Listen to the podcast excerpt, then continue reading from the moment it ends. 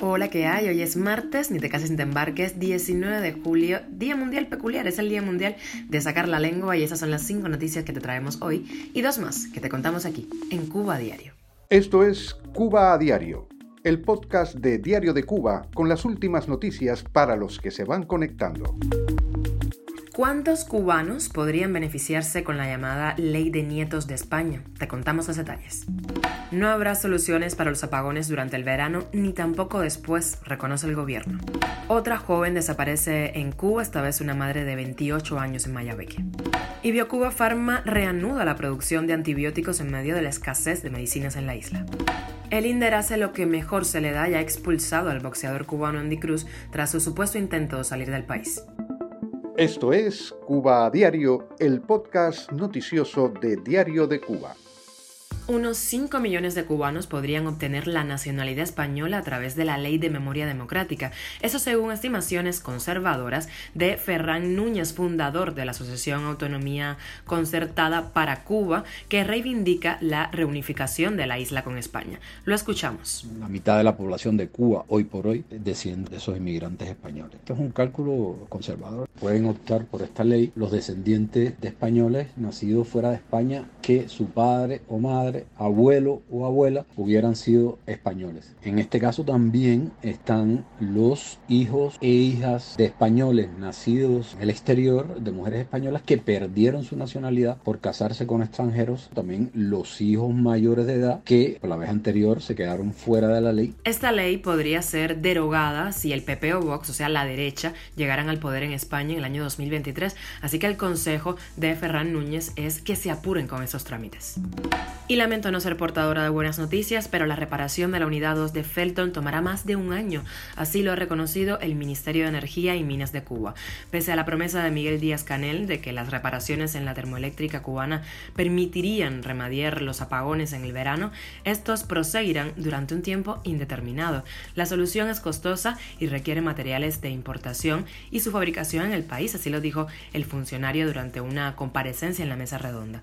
Mientras los cubanos tratan de resistir apagones de hasta más de 10 horas, una epidemia de dengue que ya ha provocado varias muertes, sobre todo de niños, se extiende en el país. Cuba a diario. Y aumenta la preocupación en Mayabeque por la desaparición de una madre de 28 años. Se trata de Beatriz Nápoles Morales, que fue vista por última vez el día 14 de julio. Según sus familiares, llevó a su hijo al círculo infantil y regresó a su casa a recoger algunas cosas para irse a su trabajo, a donde nunca llegó. El teléfono de Nápoles fue detectado en horas posteriores en Wines eh, también en Nueva Paz y el 16 de julio en La Sirenita, en Matanzas. Amigos y familiares de Beatriz Nápoles están desesperados y solicitan cualquier tipo de información. Los pueden localizar a los siguientes números. Más 5347 863 761, repito, más 5347 863 761 y más 5352 289 800, repito, más 535 2 289-800. Fue vista por última vez vestida de naranja, es mediana y de complexión delgada. Y Biocuba Pharma ha reanudado la producción de antibióticos en medio de la escasez tremenda de medicamentos en la que se ha sumido el país. Las autoridades han informado a los medios oficialistas que tras ocho meses sin producir cefalexina, cuentan con la materia prima necesaria para aproximadamente 75 días de abastecimiento de eh, cefalexina en cápsulas y en el caso del polvo para suspensión oral tienen una cobertura que puede garantizar todo el año. Así lo declaró Senia Madrazo, directora general de la empresa farmacéutica 8 de marzo, al diario oficialista Gramma. Madrazo especificó que se reinició la producción de cápsulas de cefalexina de 500 miligramos y la cefalexina de 250 miligramos en polvo que va dirigida a edades pediátricas, no sin antes aclarar que la cobertura es limitada y permanece alta la demanda popular. Cuba a diario. Y una de deportes, la Comisión Nacional de Boxeo de Cuba anunció que expulsará de la estructura deportiva cubana al boxeador Andy Cruz, campeón olímpico en Tokio 2020 y tres veces campeón mundial, quien fuera capturado presuntamente en un intento de salir de Cuba. La comisión no indicó si al boxeador le espera algún tipo de sanción o proceso penal por el presunto intento de salida ilegal del país. Tampoco aclara cuál será el futuro del boxeador. Los rumores en torno a la salida del país de Cruz se dispararon después de su exclusión del grupo de boxeadores que asistió en Aguascalientes, México, a un cartel profesional debut de los amateurs de la isla.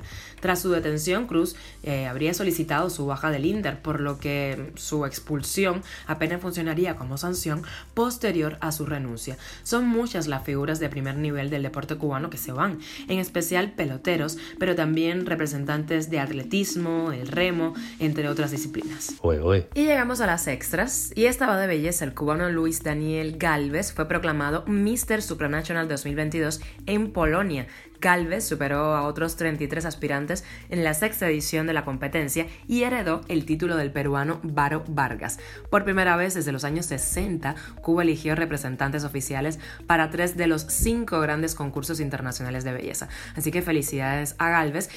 Y la grande de la música cubana, Omar Portuondo, llega a Cartagena en España como escala de su gira de despedida. La intérprete va a subirse a los escenarios del festival La Mar de Músicas y en esta cita española va a recorrer su discografía basada en el bolero, el danzón y la habanera, entre otros géneros cubanos. Esto es Cuba a Diario, el podcast noticioso de Diario de Cuba, dirigido por Wendy Lascano y producido por Raiza Fernández. Gracias por estar con nosotros, hacernos parte de tu rutina y acompañarnos en las buenas y no tan Recuerda que estamos en Spotify, SoundCloud, Apple Podcast y Google Podcast. Telegram y también nos puedes seguir en nuestras redes sociales. Algún corazón por ahí nunca nos hace daño. Yo soy Wendy Lascano, te mando un beso enorme y que pases un lindo martes.